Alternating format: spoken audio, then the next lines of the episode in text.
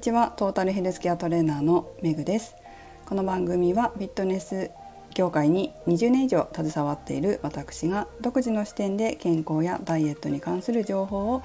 解説し配信する番組です。今日は体育の日じゃないです。スポーツの日です。体育の日ってもうね年代がバレますよね。スポーツの日ということで体を動かすことについて少し話したいと思います。今ね前にも話したんですけど「運動脳」っていう書籍を読んでいて非常に面白くてまだ途中までしか読んでないんですけど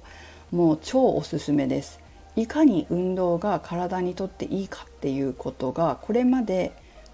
研究されてなかった分野のことがどんどん研究されていてそれを分かりやすく解説してくれてる書籍なんですけどすごく興味深いしあこれ運動した方が絶対自分得じゃんって思えるような本ですね。是非読んでみたい方は URL 貼っておきますのでそこから見ていただきたいと思うんですけどまだね運動を始めてないっていう方には特におすすめかもしれませんね。あこんなにいいことあるんだったら運動してみようかなって思ってもらえたら嬉しいですね。それから運動に対するハードルはだいぶ下がってきていて世の中私もこう見ていると皆さん運動している方増えてきたなっていうふうに思いますがそれは私の多分ね思考の投影でしかないと思いますけどあ運動してなかった人が運動始めたなとかそういうのをよく見るので、まあ、多少私の投稿が影響しているといいなって思ってます。なんかたまに言われるなんかね言われる私のその投稿とかを見てやんなきゃなって思うって言われるので少しでもその方の潜在意識に入り込んで運動するという行動を促せたら嬉しいなと思ってます。なのでこの配信を聞いてくださっている皆様にも何か一つでも健康ダイエット美容につながるような配信ができたらなと思ってるのでなんか運動を始めるきっかけになっていただければ嬉しいです。そうですねなんかあんまり気負わずに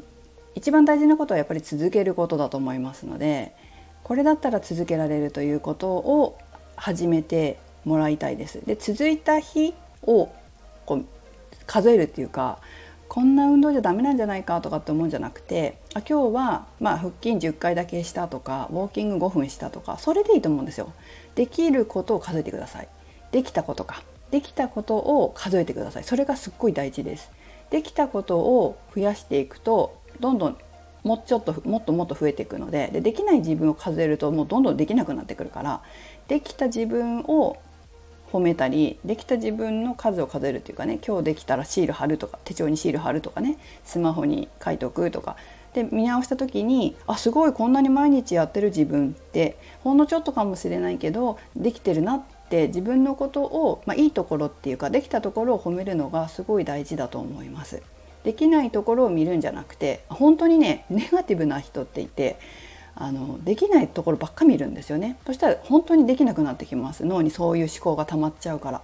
そうじゃなくてできた自分できる自分。これできてるなあれできたな。